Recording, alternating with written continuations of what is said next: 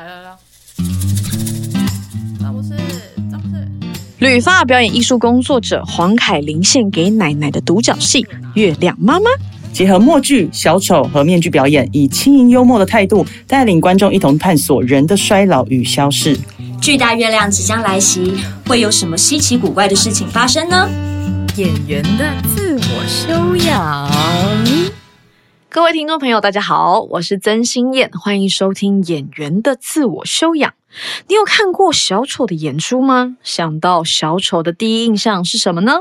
是色彩鲜艳的妆容吗？还是让你觉得很好笑的肢体动作？滑稽的小丑是不是也有黑暗的一面呢？今天邀请到《月亮妈妈》这个作品的创作者和音乐设计，和我们聊聊小丑的自我修养。欢迎今天来宾黄凯琳、罗翡翠。哒啦，大家好蹦两位可以和听众介绍一下自己吗？Hello，大家好，我是凯琳啊，我是一个剧场演员，然后也有在做编导，然后创作之类的事情。欢迎。我是罗翡翠，嗯、我主要是主修大提琴，然后近年来就是也开始在剧场面做肢体的创作，这样子，嗯，对，嗯凯琳和翡翠，你们两个真的是合作蛮久了吼，一起创作蛮久的。对呢，是现在啊，都是凯琳成立的玩具厂的成员。那问你们一个就是呃考古的一个题哈，你们你们的你们第一次相遇的时候，你们还记得是在什么制作或是什么场合，或者是怎么样的一个情景吗？呃，我来回答这题好了，没有，因为因为 对，呃，主第一次见面场其实就是为了这个月亮妈妈的一开始。对哦，那那时候是经由朋友介绍，然后想说，哎，这个人做音乐可以试试看之类的吧，我不知道是怎么沟通的，但 anyway，反正我们就约了在摩斯的北投摩斯。见面在二楼，然后呢，那时候他就是拿了计划书，印好好的计划书，整整齐齐的，就是要跟我说这个月亮妈妈她的呃初衷和想要怎么做这样子。那当然听了很多那时候凯琳跟我分享这个初衷和起心动念的这个来由之后，就很蛮感人的，就是因为他是跟奶奶过去的故事有很多的连结，所以就觉得啊，可以这样合作，也算是我的一个嗯新的突破，因为是我没有接触过的表演形式。嗯那对凯琳来说，呃，那一天让我印象很深刻的是，就是我有点要联络他，联络不到。我失联，我我其实是一个很容易失联的人，就是在过去的 我好像知道，但是我很容易消失怎么会失联呢？我也同学，其实过去的我会哦啊，就哔哔哔哔没有啦，最后还是有找到人这样子，他就觉得哎，好，这个人就是觉得有点特别这样子，嗯然后就觉得哎。蛮有趣的，然后就在摩斯的时候，我就是就像刚刚翡翠讲的，就是有跟他聊一下，就是这个这整个起心动念呢、然后为什么我要做这一出戏啊？然后当下其实，在分享的时候就觉得，呃，他我也觉得他他蛮敏感，然后蛮蛮真诚的，对。然后后来我我的印象就是最后，然后他就很帅气的自己一个人就说他要从那里然后走回关渡这样子。我想哇，然后好像背着大提琴，对，然后好像背着大提琴，我想哇，这个人好喜欢走路哦。哦对哦那个时候对他的第一印象喜欢走路，是是是，你知道我很常在轰这样骑摩托骑上来的时候，看到一个背大提琴 的人，没错没错。很想打 真的，我。对啊，好好笑。嗯，哎呀，你们除了一起创作工作啊，因为。呃，从那天开始了之后，是是是你们就很很很常一起工作。对那平时还会做什么事情会邀请对方一起的吗？嗯，吃东西必须啊。然后最近的新的新的开拓是运动，哦，嘿对，对，没错，因为就觉得啊是，solo 非常的需要体力。哦然后是。因为翡翠她就是很热衷于走路啊、跑步什么的，所以他就邀请我一起加入跑步的行列，这样子。你们有吵架过吗？创作上？哼。怎么样？可多了是吗？没有，我觉得现在可能好一点，但是在刚开始，因为我才我没有任何肢体经验，那一段时间是最可怕的。哦，所以你们是语会差太多的差，当然啦、这是跟跨领域的合任何合作是一样的嘛，对。吗？可是我想知道你们的嘛，对啊，是对是语会，可是你们两个都是比较容易坚持自己的人吗？啊，我觉得不一定是坚持，而是因为习惯太不一样。当你身体没有能够 allow 你自己的头脑去做那件事情，他们两个会冲突。像我自己是脑和身体有很大产生很大的冲突，我脑子想要让我的身体去试，可我身体不知道它在哪里。嗯，这冲突其实蛮让人痛苦的。当然，因为其实我觉得伙伴也很辛苦，因为呃，在场其实那时候大概两三个都是剧场人，那怎么样包容一位在冲突之下音乐人，其实他们也很辛苦。那我觉得双方都有在努力的想要为彼此在开拓更多的空间，但是我想这是需要时间的。那当然，我们就合作到现在五六年，当然彼此都对于彼此那个空间拓展都更宽了。所以现在那一个语汇就可以更容纳更多这样子。嗯好，那我们来问问这个哈，刚刚说是主修大提琴的翡翠小姐，从小是科班养成的大提琴音乐家哎，Hello，据说你在高中的时候有一部音乐剧的影片启蒙了你探索音乐之外的艺术，我就问。是哪是哪一出？然后你那时候到底看到了什么？哎我我到底跟你聊过什么？我有点忘记了。但我想，如果最快速可以想到的，可能是红模仿吧。哦，真的对对，那时候很着迷嘛。现在再看可能是另外一个角度，但那时候看就觉得啊，大家都能唱能跳，然后用剧场的形式，有点剧场的形式这样子。对那你那时候怎么理解剧场啊？你就是因为那时候其实高中音乐班班导其实给我们看很多音乐剧的影片，不管是那时候。呃，猫啊，歌剧魅影啊，是狮子王有吧？对之类的。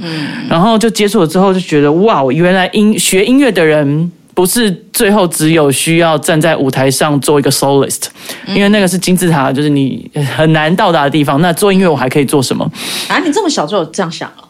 会耶啊，不不是说还能做什么，应该说开拓了我一个更多的可能性的视野。哦，对对对对对对，嗯。那为什么翡翠会想要学小丑的表演呢？这个也是跟凯琳开始合作之后，就是有点好奇这一切表演形式的精神在哪里。因为在过去北艺呃接触剧场的时候，其实都是还文文本系居多嘛，嗯嗯，然后表演者其实就是从文字出发。那我对于声音的想象，其实也是从文字出发的。就是做音乐设计这一块，其实就是读了剧本之后，其实字句里面会有节奏感，或是有对我来讲有调性。嗯所以我的音乐很常从是从文字里面听到的。嗯，对，那就是在接触凯琳之后，就是呃学去。接触了这些无语言的表演之后，不管是面具或者是默剧肢体，然后或者是小丑，就觉得这样无语言的表演形式里面，音乐可以怎么样在身体动态里面被看见？自己也好奇说，那存在在我身体里面的那个音乐性是什么？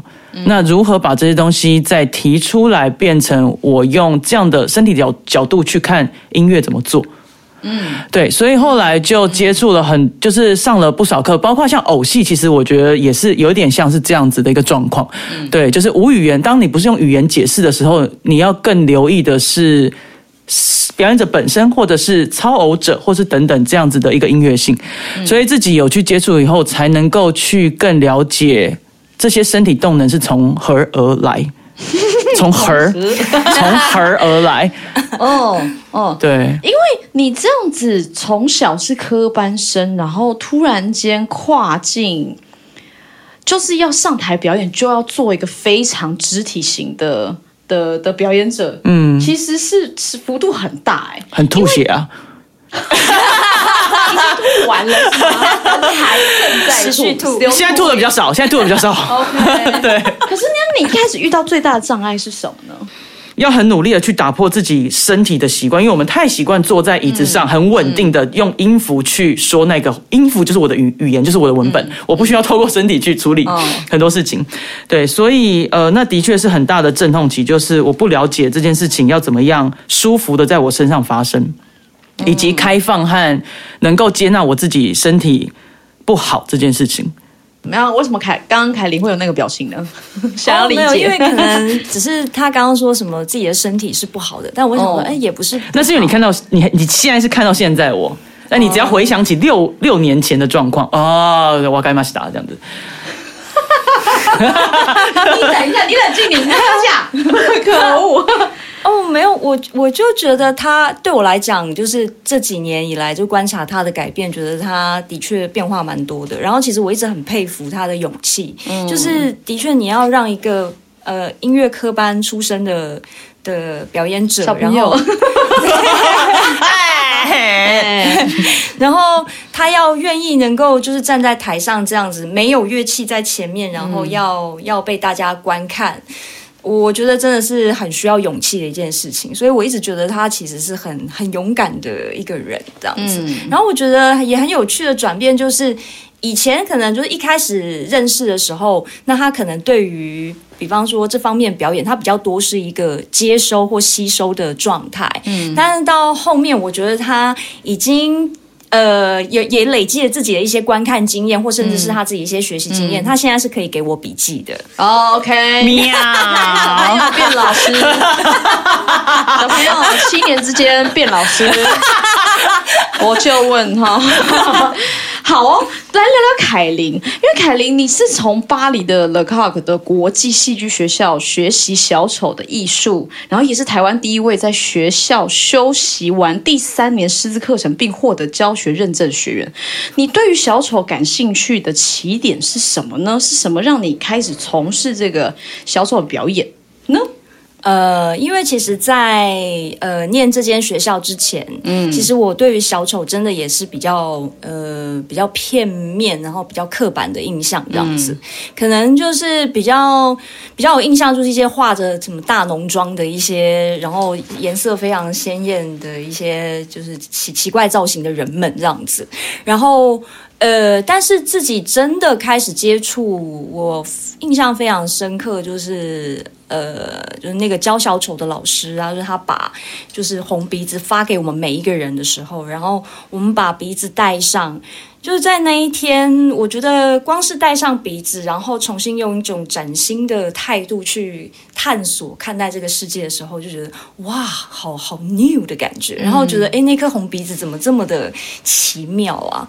然后当然就是之后还有一些就是我们的一些练习，然后就让我觉得在这个红鼻子里面，它有很大的自由度，哎、然后就觉得好像它可以就是摆脱掉一些束缚，就是可能自己也是。是嗯，戏剧系，然后可能比较学院的 的表演者、演员，然后呃，自己其实会有很多的包袱啊、顾虑什么的，但我没有想到是会有一种表演形式可以可以让我就是把这些东西就暂时的放下来，然后可以比较就是无所顾忌的，然后去去玩这样子。嗯，对，所以那时候就很被很被这件事情吸引，然后也觉得小丑最动人的时候是，反而不是看到一个人好像他一定是很帅、很美或很厉害的在台上，而是是看到他可以愿意把自己的那个脆弱呈现出来的时候，就是那些很真实的片刻，这些东西是可以被允许。发生，然后被允许出现的，然后它可以被转化成另外一种方式出现的时候，它反而成为一个很很强大的力量。嗯然后我对我就觉得这跟我之前就是的学习实在是，就是所有戏其他戏剧的学习太不一样了，太勇敢，太、太动人了。对我来讲，对他的确是就是小丑里面我觉得很很重要的部分。嗯所以用新的眼光去看待这个世界，跟你提到小丑表演中以中性跳脱惯性的这个概念是有点相仿相仿的吗？你知道我在说那个《帕杂志》有 有一篇访谈的时候，我觉得这一句话很有趣。嗯，可是就是我很好奇的，就是凯琳在、在在小丑的表演里面体会到的这一句话是什么呢？呃，我记得我看过呃一本在讲小丑的书，然后它其实是有一些、呃，可能对于呃有一些对于小丑有有有一些钻研啊，或是有在从事这件事情的人的一些话的揭露。然后呃有一句话，他就是说呃中性面具啊、就是在 Le Coq 的一个就是教学方法系统里面，他讲到中性面具，然后跟呃小丑。他觉得这两件事情其实他们像是双胞胎一样。然后其实我那时候看到这句话的时候，我蛮震撼的。我说啊、一个是中性诶，然后另外一个是小丑，小丑是中性的吗？为什么他们会是双胞胎呢？但我觉得，诶，他们的共通点其实就是都是要回到那个刚刚讲的那个很很很 fresh、很 new 的那一种，就是看待世界的那种很崭新的眼光这件事情。我觉得某种程度好像都是回到一种原点，然后是真的要在那个状态里面，你才有办法呃去有。各种不同的可能性，或是你才有办法够放松，因为像在小丑表演里面，他的确是蛮需要放松的。对，那如果是呃，就是一直很紧绷，或者是在这个紧绷里面，你可很有可能就是会一直卡在自己的那个惯性里面，然后就会在。比较难去探索到一些新的可能性，或者是你也会慢慢的觉得，好像这个东西它会越来越不好玩。你好像只是在做一个技巧、技术性上的呈现，但是它好像不是真的来自于那个很 fresh 或是啊很很灵动、很很有趣的那个状态，这样子。嗯，对。关于中性这件事情，因为就是之前也有看过凯琳她的收藏的中性面具，你看老师老师点评要来了，对，对，给我笔记的老师，然后那时候我一看到中性面具的时候，我没有那时我没有接触过任何中性面具的课程，在那时候，然后我就是在那一刻看到他们的脸的时候，我真的快哭出来。他们有一个很平和，而且我看到的是一种包容万物的状态在那个脸上。不管男男比较男性的面具或女性的面具都是，然后非常的没有任何的评论，no judgment，然后没有没有任何的，就是我任何都可以，然后任何都可以让我前进这样子的一种任任何事情我都可以观看、收纳、包容在我的身体里的那种感觉。对，然后那时候就获得这样很大的能量，然后就觉得哇，这件事情很美。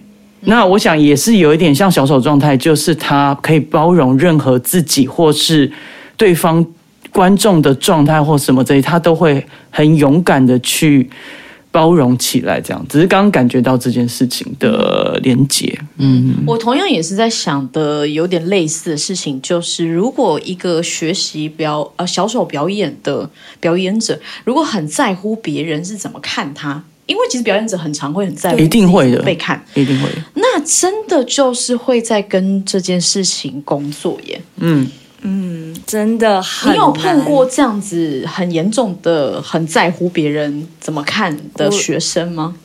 自己 是自己吧，是自己吧，是自己 myself。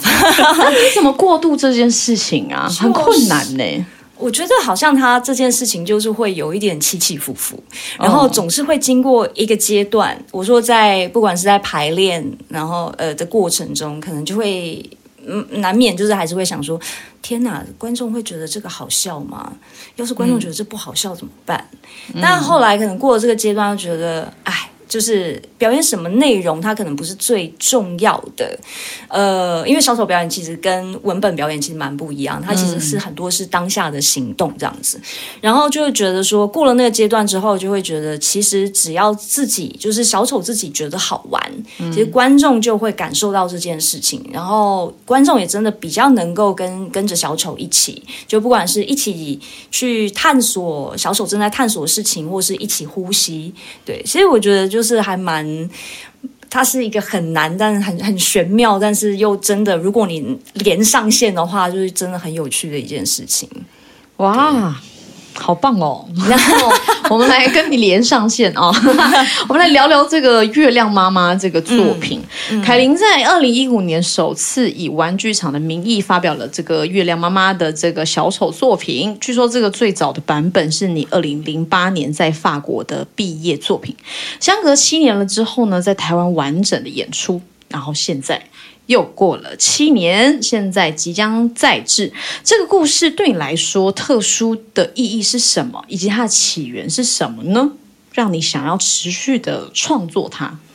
呃，最一开始的时候，其实就是嗯，刚刚有提到嘛，就是零八年的时候，在乐扣学校做的一个，它等于是毕业的一个小呈现这样子。然后当时是只有七八分钟，那因为抽到的一个题目，因为其实我们是。呃，每一个人他有的题目不一样，就是你的这个毕业制作的题目，这是老师给的吗？对，老师呢，他就会给你一个信封，每个人都有一个小信封，然后小信封里面呢有一张小卡片，你把这张卡片拿出来之后，你就会看到你的题目在上面，这样子。对，然后他的题目呢，通常都会用一种比较诗意的一个句子写在上面，那你就是要想办法做成一个作品这样子。对比方说，我同学可能就有收到什么河的另一边。然后什么这种的这种句子，OK，你自己想的。对，然后我我的句子相对来说可能比较简单一点，就是呃，我们重新开始，就这样子。哦，对，哦，也有这样的句子，对。哦，所以你的是我们重新开始。对，我的句子是我们重新开始这样子。然后呃，当时可能是因为我奶奶其实过世没多久。对，然后其实那个时候就呃蛮快的，其实就是会想到他，嗯，对，然后我就在想，好呀好呀，那我就是经过了就是乐扣学校两年的学习，然后好像要来做一个创作，然后又是比较个人的创作的时候，我就想要做一个跟他有关的事情，这样子，就是出发点非常非常的单纯，这样。然后那个时候，其实就是也在想说，哇，那我到底可以用什么样的形式去呈现呢？这样子，那呃，刚好那个时候，我就说被小丑有很大的开启，我就想说，哇，这呃，我可能想到奶奶的时候比较多是一些比较呃沉重的情绪。好了，对，嗯，我就想，那如果用小丑的方式去呈现。会不会有一些蛮不一样的事情发生的？对，所以我那时候就自己做了一个跟奶奶的身体等身大小的一个偶。就布偶这样子，我我我制作也不是非常的厉害，但是我就想办法的做了一个偶出来，然后呢，我就带着红鼻子，然后就有点像是去重现这个小时候帮奶奶洗澡的这个场景。那其实就是非常简单，就是我帮她洗澡，然后可能有一些我的就是小丑的反应，然后跟奶奶的一些就是她看我怎么帮她洗澡的一些反应这样子。但这一个呈现那个时候，就是因为我们会邀请外面的观众来看，然后他们看完之后，很多人的反应是他们觉得蛮感动的，对。然后虽然当下就是会有很多的笑声，那我也觉得，啊，我在呈现我这么尴尬的一个一个处境，为什么你你你们会笑呢？当然后来我才发现，那些笑它并不是有恶意的，它反而是一种理解或是一种释放这样子。然后我就觉得，哎。原来原来是这个样子，然后原来跟观众的连接这样，原来观众可以看待这个小丑，他在一个可能他比较困窘，然后或是尴尬的一些情境的时候，他们的笑其实是有一种他们跟着你一起，然后他们有一种同同理你的感觉这样子。所以在那之后，这个其实就是一个种子，在零八年的时候，所以我就一直在想，我有一天我一定要把它做一个就是比较长的作品出来这样子。嗯，所以一五年就有了一五年的月亮妈妈。嗯，对。那今年就是又在时隔七年之后，然后又再回头到这个作品，我觉得蛮有趣的，是因为其实自己就是又在年长了七岁，好像变得。更能够理解就是衰老是怎么一回事，因为这出戏的主题就是在讲衰老，然后再讲死亡嘛。就是因为我那时候我在观看我奶奶晚年的一些过程这样子，对，然后就觉得哦，这一次不是只有在讲阿妈的老哦，就是也有我自己的老在里面了这样子。然后我觉得蛮有趣的是，再回到这个作品的时候，有一点像是回到初中嘛，然后有一点好像是要把那种自己。当初那种很单纯的状态，要再把它唤醒，然后也觉得这个过程好像有一点自自我疗愈的感觉。嗯，对，因为毕竟我觉得有些时候会觉得，嗯，我们从事这个行业有时候真的是蛮消耗的。嗯，然后好像有时候会蛮想要回到一个原点，或是回到做什么很单纯的事情，然后去重新提醒自己，或是让自己可以，其实就是回到那个最简单的样子吧。对，嗯经过了这个演出了之后，对于黄凯琳本身就是会有什么样的影响吗？你会觉得你在那个时候是怎么感受？你把自己的回忆演出来，或者是处理成这样子的感觉呢？其实，在戏里面的小丑，并不是说是黄凯琳这个演员他的。怎么讲？就是他的小丑角色是谁？我在演我自己本人。我因为我其实，在戏里面，他比较像是呃，我在讲一个一个老奶奶的故事，嗯，然后有点像是这个老奶奶她的不同的不同的面相，嗯，在戏里面用几种不同的方式出现这样子，然后呃。我觉得想要去呈现的这个小丑，想要去呈现的是，在每一个衰衰老的肉体里面，都有一个年轻的灵魂。嗯，对。所以那些小丑的一些玩啊，然后或者是一些跳跃啊，然后或者是一些可能比较奇怪的一些举动，他可能就很像是我在看我奶奶的时候，嗯。就是虽然你你后后来看到他是他可能有很多的不行，就是他的肉体给他的限制这样子，但是也会回想到在他以前身体还能动的时候，你是有。就是观察到他的那一些就是很灵动的时刻，然后你就会真的相信，其实他的内在是有一个小孩子，他还是想要继续跑、继续跳或什么的。然后我就觉得，嗯，呃，演月亮妈妈这一出戏，就有点像是我在用我的身体，然后去呈现他年老的样子是什么样子，然后跟他如果跳脱那个肉体给他的限制，当他有一个灵呃年轻的。那个灵魂出现的时候，他其实可以做到什么？然后他其实可以玩，他其实可以很疯狂这样子。嗯，对。然后等于是这个演出就开展出了一个想象的空间，这样可以做很多很多尝试。嗯嗯。翡翠除了是玩具团。呃，玩具团是谁？玩具厂 的成员之外，过去也曾经是熊宝贝乐团的一员，还有许多不同的创作经历。嗯，你觉得啊，你在月亮妈妈的音乐设计经历里面，和其他创作不同的地方是什么？嗯，我就像刚刚讲的，呃，月亮妈是我第一次去接触面具表演和小丑表演和偶戏表演这三个完全无语言的形式，在二零一五年就第一次就全部就蹦。来到我眼前，这样，所以那时候很被吸引的事情是啊啊啊啊，就是不用语言讲话耶。然后这件事情开拓，我觉得那时候可能没有那么清楚，但是事后再去想的时候，它其实对我来讲就像音乐一样，因为音乐也不是用文字去说明的，呃，音符也是一种文字，但就是不是那么透过我们平常习惯的语言。所以那时候在感受的事情是啊，看这样子表演的时候，好像在读音乐一样。嗯，所以表演者的身体的起伏啊，他们的节奏感啊，好像在就在读表演者怎么样谱这个曲。嗯，在舞台上，所以那时候呃，对于自己有一个兴奋的状态是，音乐好像是跟场上的表演是一种对我是一种二重奏的状态。嗯，那音乐可以怎么样陪在表演者旁边一起去完成这个？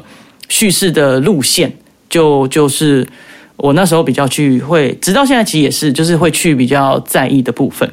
嗯，怎么样一起做这个二重奏？对，而不是不一定是我要配伴奏，而是我要跟着一起能够叙事，但是不会去压过他，或者是要去抢什么，但是能成为一个很好的陪伴者，或者是呃二重奏的成员，这样子一起去前进，这样。嗯，那凯琳在就是面对他类似翡翠提出来他的音乐设计的用什么样的声响啊？你有曾经觉得哇，真是不对啊？有啊有啊有啊，过吧？有有有有有有有有有。好，哎，你你马上想到的是什么？那你来分享吧。因为那时候 会这么激烈，是因为我我觉得你们应该是对于很多事情的痛调其实蛮合的，但是我想要知道的是，很不对的时候，你们怎么沟通这个？你们会怎么讲？因为语汇不同嘛，毕竟海琳可能需要用肢体的感受去形容这个音乐的感觉。对嗯，那时候印象比较深刻的是，其中有一段他创造出来的两个想象的朋友，就是两个手指的角色，手指人，然后要跳一段舞。那他带牌的音乐其实是用德布西的《月光》去带牌。嗯，那当然，德布西《月光》就是。Master 音乐，然后就流动性很强啊，或和声的那个丰富度。那我本身其实不是作曲主修，然后我也都是凭感觉去做的，所以那时候他就我就看着排练带、带排带，然后就 OK 好。然后我那时候蠢到一个极致，是我竟然模仿了月光，整个不管是在 调性的转移，或者是呃。或者是在那个声线的流动上，就是很模仿了月光，做了一个就是那样的长度，类似对其实很多这样的事情。对，然后 但是做完之后，然后然后场上就说，嗯、好像 我记得我好像是说，呃，翡翠你。就你不用管月光了，你就做你想做的好了。我好像记得我是这样讲的。我忘记了，但是就是蛮尴尬的但。是怎么解读啊？你是怎么解读？你是怎么理解这件事情？他做了一个很像月光的东西给你，因为听得出来，哦就是应该说，本来 reference 就是我们找的嘛，嗯然后我们都是用那个 reference 来排列这样子，看动作设计对，就是、就动作真的都是跟着那个音乐这样子，因为觉得那个音乐带来很很多的灵感，因为它的流动性啊什么什么的，然后嗯，但的确要把这样的东西交给他，然后希望他也可以找到这样的流动的时候，我觉得那个就是一种阶段，就是过程中的事情吧。所以就是可能那个那个时候的第一阶段，就会像刚刚翡翠讲的，就是哦好，那他先尽可能的去呃贴近或服务我们，但后来我们会发现，好像这件事情它会变得都有点一半一半的时候，好像也没有真的他他自己想要的，不是德布西，嗯，对对啊是，罗翡翠，对但我觉得后来蛮开心的是，他后来就完全跳脱这件事情，然后就真的是有他的、他的东西在里头的时候，我们就觉得哇，好好听哦，哦，就是这个啦。就是这个啊。没有啦。但我觉得也很有趣，就是我觉得这跟小丑的表演、嗯精神是一样，就是。其实要蛮接纳自己的样子，然后再重新看现在的样子，可以找到什么样新的火花。嗯嗯，对。最后啊，想问凯琳和翡翠，因为在《月亮妈妈》里面，核心主题是衰老和死亡，我们的这个奇想题哦。那如果你们可以控制的话，你们会希望自己是怎么死的呢？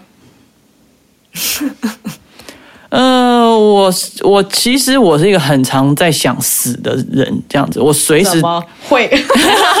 我很常哎、就是随时从从真的蛮长的，然后随时都在想自己那样死掉的话会长什么样子，那样死掉长什么样子，我想要在哪里死掉，就很常这样想。然后好对，特殊哦。然后因为我觉得。